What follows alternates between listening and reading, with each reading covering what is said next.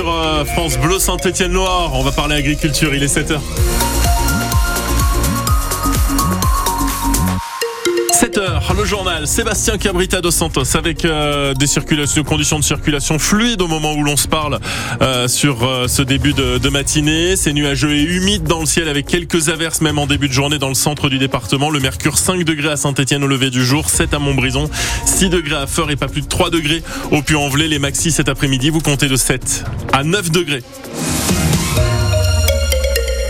C'est bientôt l'heure de la traite. Premier temps fort de la journée au Salon de l'Agriculture et on est déjà bien en place. On visite ensemble la plus grande ferme de France toute la matinée sur France Bleu Saint-Étienne-Loire. Bonjour David Valverde. Bonjour Sébastien, bonjour tout le monde. En direct de la porte de Versailles à Paris, vous êtes notre guide hein, dans les travées du salon. Immense vitrine pour nos bons produits de la Loire et de la Haute-Loire. On aura le temps euh, d'être exhaustif hein, d'ici 9h, mais premier focus avec vous David tout de suite autour de la fameuse brebis noire du Velay. Oui, vous les connaissez sans doute, hein, ces brebis à la laine brune. Elles avaient failli disparaître, c'était dans les années 70. La brebis noire du Velay, c'est la dernière race animale originaire de Haute-Loire. C'est la seule race mouton noir de France. Elle reste très menacée. Maintenant, elle est conservée par une petite vingtaine d'éleveurs qu'on appelle des sélectionneurs qui travaillent à la pureté de cette race ovine et autour desquels gravite l'expert François Taon. On est à 6000 brebis à peu près, euh, essentiellement sur l'Haute-Loire. Il y a un élevage dans la Loire. Tendance est assez stable. Dans un contexte où le nombre d'animaux diminue globalement dans la production de moutons en France, les races rustiques se maintiennent et la Nord-Velay fait partie de ce maintien de, des effectifs. Voilà, des bêtes faciles à élever, très fertiles puisqu'elles peuvent avoir trois portées en l'espace de deux ans avec une viande qui est très appréciée par les consommateurs mais elle est donc en danger cette brebis. Il suffirait d'un virus général pour décimer la noire du velay. Il faut donc en faire la promotion pour que des éleveurs sélectionneurs la développent mais ça ne passe pas forcément par le salon. Le salon de l'agriculture, il y a quand même beaucoup plus de Parisiens que de, de personnes vraiment intéressées par l'élevage parce que maintenant il y a des salons professionnels où si vous voulez vous investir dans l'élevage au vin, il y a le sommet de l'élevage tous les ans à Clermont, ou alors il y a un salon tous les deux ans qui s'appelle Técovin euh, en Haute-Vienne. C'est donc plutôt dans ces rendez-vous-là que se joue l'avenir de la noire du Velay, cette brebis qui s'adapte très bien au changement climatique. Il faut savoir qu'elle ne respire plus seulement l'air de notre Haute-Loire, elle est capable désormais de s'exporter en Moselle et en Bourgogne. Tout comme vous, David, à Paris. Ne partez pas trop loin quand même. Vous nous prenez par la main ce matin de stand en stand dans les entrailles du Salon de l'Agriculture. Prochaine étape dans le journal de 7h30. Aux côtés de Marie-Hélène Méret, une productrice de confiture de pâtes de fruits de bon sirop bien de chez nous de la Loire. Et on sera dans une grosse dizaine de minutes avec un éleveur de la Loire également présent sur ce salon de l'agriculture. Il sera avec Charles Napoli qui est présent sur place, porte de Versailles. Ainsi qu'avec le président de la Fédération nationale bovine, Patrick Bénézis, vice-président de la FNSEA et éleveur dans le Cantal. La guerre contre la Russie serait une folie. C'est la première réaction du premier des insoumis, Jean-Luc Mélenchon, après la déclaration d'Emmanuel Macron hier soir.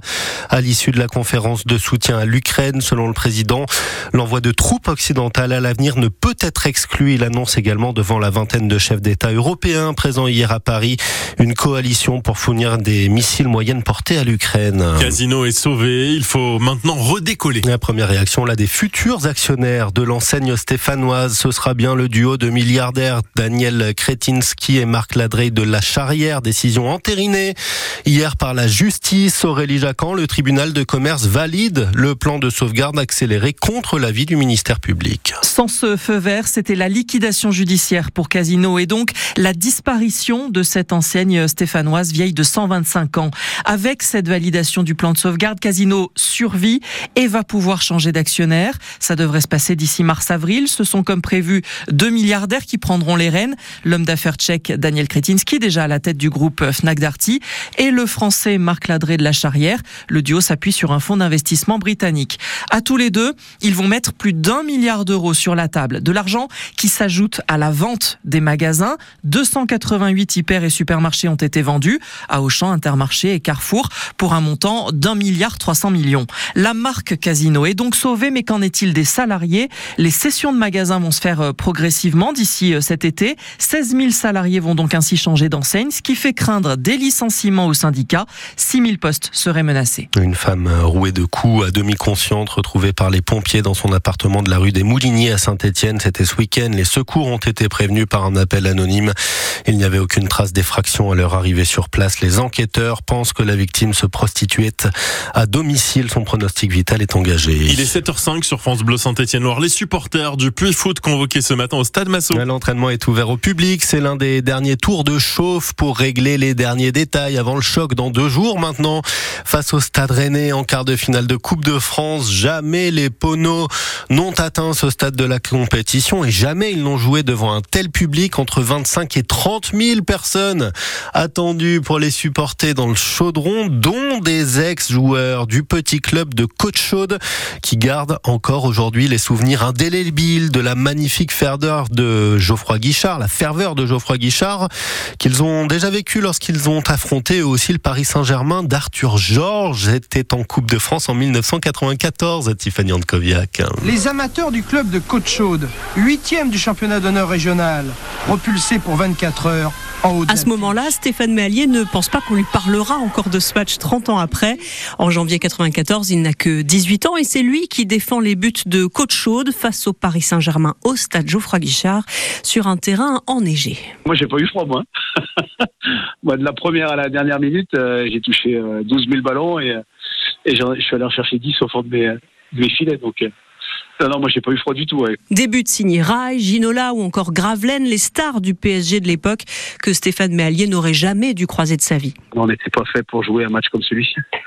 Donc on a eu énormément de réussite euh, pour arriver jusque-là et puis surtout on a eu une réussite formidable au, tirage. Quoi. C'était quand même une des meilleures équipes d'Europe. Voir des mecs euh, qu'on voit à la télé du jour au lendemain sur le même terrain que nous, ouais, c'est un peu impressionnant quand même. Aussi impressionnant que de voir et entendre les 35 000 spectateurs réunis dans le chaudron pour encourager le club de Côte-Chaude il y a 30 ans. Stéphane Méallier espère qu'il y aura autant de monde pour pousser le Puy Foot face à Rennes. Lui, en tout cas, il y sera. Et Tiffany Andkoviak avec les anciens footballeurs de l'équipe de Côte-Chaude qui avaient reçu euh, la douche froide hein, en 32e de finale. 10 à 0 contre le Paris Saint-Germain. On espère mieux évidemment dans deux jours pour les Poneaux. La grande fête du foot, c'est à suivre sur France Bleu Saint-Étienne-Loire évidemment, la radio du foot à saint Match à suivre en direct en intégralité pour une place en demi-finale de la compétition.